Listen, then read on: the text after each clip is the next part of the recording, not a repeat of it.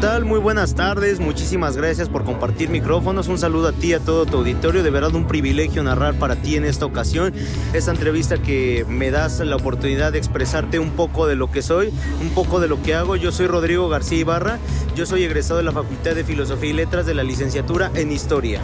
Yo actualmente soy el entrenador de una de las escaramuzas charras de la universidad, yo soy el entrenador de la escaramuza charra de UNAM 1 y también soy locutor eh, charro, principalmente entrenador más que locutor. Pues te puedo contar una anécdota bastante, bastante curiosa de la formación justamente de este equipo de la UNAM, que es el equipo 1. Eh, de los tres que hay, este es el 1. Cuando comenzó este proyecto, este proyecto yo lo inicié con la capitana Diana García para realizar este, una de las escaramuzas que solicitaba para poder competir en el campeonato estatal. Ahora, eh, a medida que nosotros fuimos eh, desarrollando este proyecto, se nos presentaron mil y un obstáculos de todo a todo.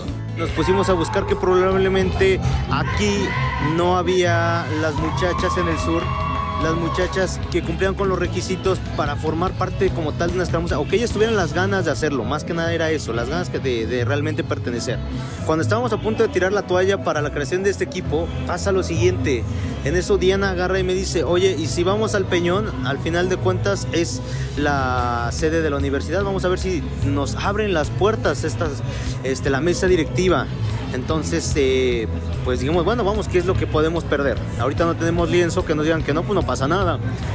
Entonces, una vez estando aquí, empezaron a llegar las muchachas, empezó a fluir es a partir de más o menos marzo cuando empezamos a recibir a las muchachas que, y dentro de dos semanas se juntó el equipo completo. Y es así que este proyecto lo valoramos sobremanera, tanto la capitana, eh, ella con su labor de capitana y yo como entrenador. Es un equipo que costó muchísimo trabajo juntar con muchas muchachas que llegaron básicamente de cero y que he visto crecer no solamente como deportistas, sino como jinetes, como seres humanos, como compañeras. Han aprendido esa situación del respeto tanto a sus semejantes como el respeto hacia los acompañantes, a terceros y muy en especial el respeto y el bienestar al cuidado de los animales, porque finalmente eh, son nuestros binomios y sin ellos no podríamos hacer nada. Yo le puedo decir a toda la gente que tendrá la oportunidad de escucharme, gracias a abrirme este espacio, que perseveren, que nunca se rindan, que persigan sus sueños, que de verdad lo que es fácil no se disfruta tanto como aquello que de verdad te costó trabajo.